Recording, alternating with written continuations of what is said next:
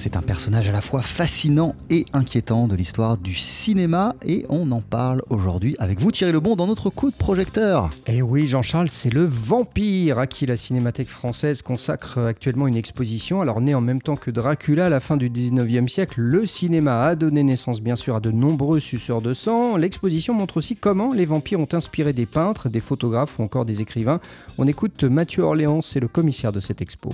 C'est un thème euh, très très profond, riche, hétérogène, euh, qui moi m'a demandé un temps de travail euh, comme jamais, peut-être de trois ans, à voir 300 films et effectivement à essayer de chercher aussi des œuvres d'art un peu inédites qui représenteraient en peinture, en sculpture, en vidéo, en estampe des vampires et pourquoi surtout, c'est ça la question, pourquoi à quel moment un artiste se met à parler des vampires?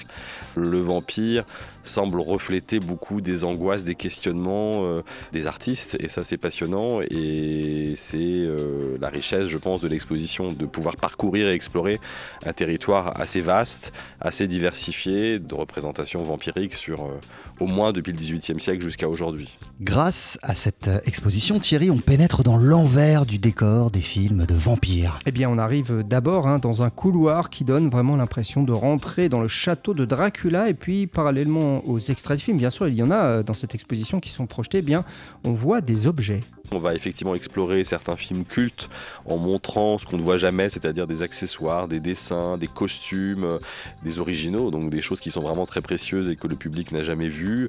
Je pense aux, costumes faits par la costumière japonaise Ishioka pour le Coppola, justement Dracula, euh, un certain nombre de documents d'accessoires qui ont été faits pour le film de Werner Herzog en 79 avec euh, Klaus Kinski et Isabelle Adjani. On a euh, tous les accessoires du film, du pieu de l'époque, les animaux empaillés, les chapelets, c'est très très riche, c'est majestueux, on a l'impression d'être projeté dans le film.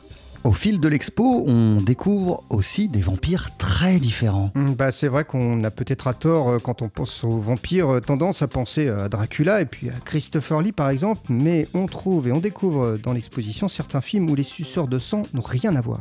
On voit par exemple chez Catherine Bigelow, euh, qui est devenue depuis une grande cinéaste très connue, un de ses premiers films, c'est un film de vampires aux frontières de l'aube.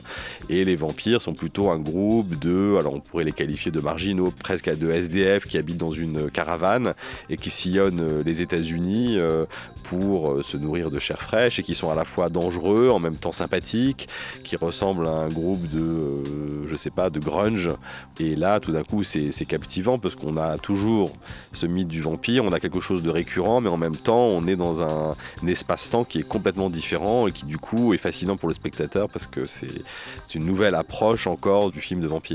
Voilà, les vampires de A à Z, j'ai envie de dire, euh, au cœur de cette exposition à voir actuellement à la Cinémathèque française à Paris. Et les salles sont éclairées, rassurez-moi, c'est pas dans l'ombre l'exposition. C'est dans le noir. Ça fait peur. Merci beaucoup, Thierry Lebon.